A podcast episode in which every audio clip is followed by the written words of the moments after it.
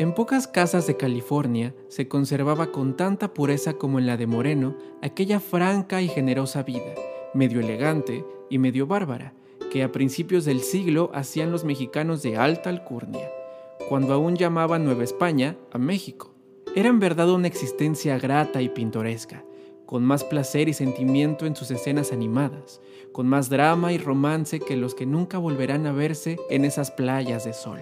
Aún se percibe el suave aroma, aún no lo han espantado del lugar las invenciones y empresas, aún durará su siglo y no se perderá jamás completamente, mientras exista una casa como la de la señora Moreno. Cuando el general edificó la casa, poseía todo el terreno de los alrededores en un radio de 40 millas, 40 al oeste, que iban por el valle al mar, 40 al este, dentro de las montañas de San Fernando, y otras 40 bien contadas, más o menos al borde de la costa. Los linderos no estaban muy claros, porque en aquel tiempo feliz no había necesidad de contar la tierra por pulgadas. Tal vez no sería fácil explicar cómo el general vino a poseer tanta tierra. Por lo menos no se explicó a satisfacción a la Junta Rural de los Estados Unidos, que después de la entrega de California tuvo a su cargo el reconocimiento de los títulos.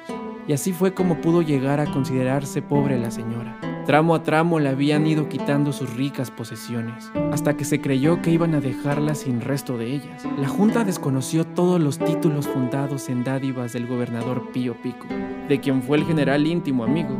Así perdió la señora en un solo día lo mejor de sus pastos. Eran tierras que pertenecieron antes a las misiones de Buenaventura y San Fernando, y se extendían por lo largo de la costa a la entrada del valle donde corría camino al mar el riachuelo que se veía desde la casa. Mucho había gozado en su juventud la pobre señora, paseando a caballo al lado de su marido aquellas 40 millas, sin tener que salir de sus tierras propias para ir desde su casa al mar. Con razón llamaba ella a los americanos perros y ladrones. Nunca el pueblo americano ha llegado a entender que la anexión de California no fue solo una conquista sobre México, sino la conquista de California misma no era lo más amargo perder la nacionalidad que se rendía con la comarca, sino ir perdiendo la comarca. Así los pueblos van y vienen sin ayuda en manos de las grandes naciones, sufriendo toda la ignominia de la derrota, sin ninguna de las compensaciones de la transacción. México salvó mucho en el tratado, a pesar de tener que confesarse vencido, pero California lo perdió todo. No se puede decir con palabras el dolor de aquel trance. Es una maravilla que hubiese quedado un solo mexicano en el país. ¿Acaso quedaron solo los que no tuvieron modo humano de salir de él?